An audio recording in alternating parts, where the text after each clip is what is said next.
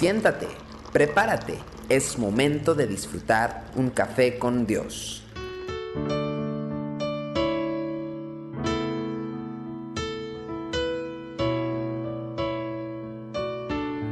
Agradecido con el Señor por poder estar juntos en Café con Dios. San Juan capítulo 13, versículo 2 al 4 dice, y cuando cenaban, como el diablo ya había puesto en el corazón de Judas Iscariote, hijo de Simón, que le entregase, sabiendo Jesús que el Padre le había dado todas las cosas en las manos y que había salido de Dios y a Dios iba, se levantó de la cena y se quitó su manto y tomando una toalla se la ciñó. La manera en que a veces servimos delata y denota mucho de lo que hay en nuestro corazón. Uno de los elementos que frecuentemente entorpece nuestro deseo de servir a otros es nuestra tendencia natural a buscar algún beneficio personal en lo que hacemos por los demás. Por supuesto, ninguno de nosotros reconocería abiertamente la existencia de esta inclinación en nuestra vida. Quisiéramos creer que nuestro servicio es completamente desinteresado. Sin embargo, si permitimos que el Espíritu Santo escudriñe con más cuidado nuestro corazón, probablemente salgan a la luz ciertos intereses personales que nos van a sorprender. En su relato de esta experiencia en la vida de los discípulos, que es extraordinaria, Juan ya nos ha hecho notar algunas de las realidades espirituales que rodeaban el lavamiento de pies que realizó Jesús. Pero en este versículo el Señor Jesucristo sabía que el Padre le había dado todas las cosas en las manos y que había salido de Dios y a Dios iba. Esta declaración es muy importante para el servicio del cual estamos hablando hoy. Jesús estaba por realizar un acto de servicio con una connotación absolutamente doméstica, es decir, él no tenía por qué hacerlo. Desde una perspectiva personal, no añadía nada, no tenía un beneficio para su ministerio o incluso para lo que había venido a hacer. No solamente esto, sino que Cristo era consciente de la verdadera dimensión de su autoridad espiritual.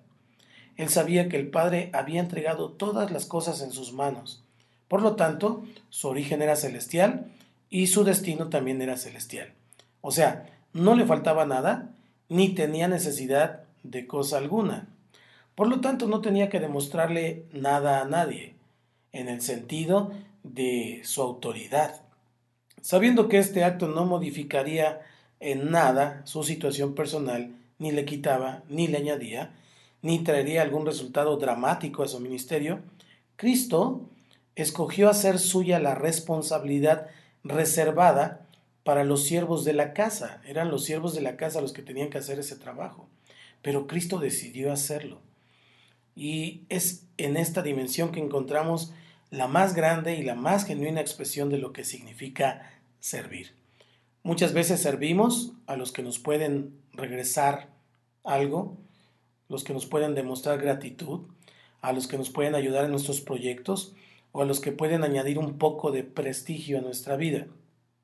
Rara vez, sin embargo, eh, nos rebajamos, y lo pongo entre comillas, a servir a aquellos que no tienen absolutamente nada que aportar a nuestra vida. Cristo escogió este camino y en su ejemplo está parte del secreto de su grandeza.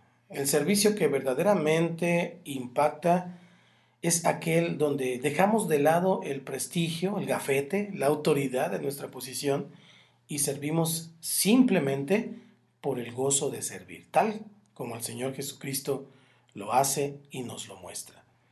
Oswald Chambers dice, que el servicio es la manifestación visible de una superabundante devoción hacia Dios. Solamente podremos movernos correctamente en el servicio cuando es una expresión de la intensidad de nuestra relación con el Señor. Que Dios te bendiga. Esto es Café con Dios.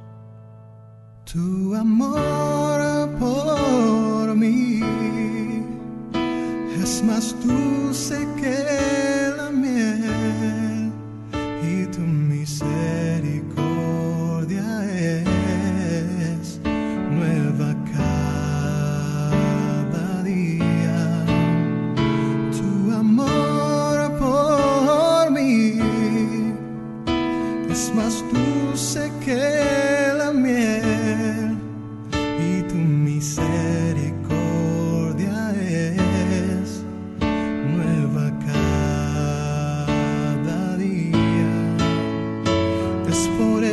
eso que te alabo, es por eso que te sirvo, es por eso que te doy todo mi amor.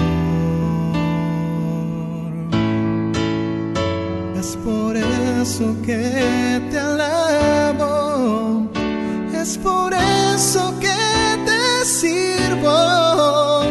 es por eso que te doy todo mi amor.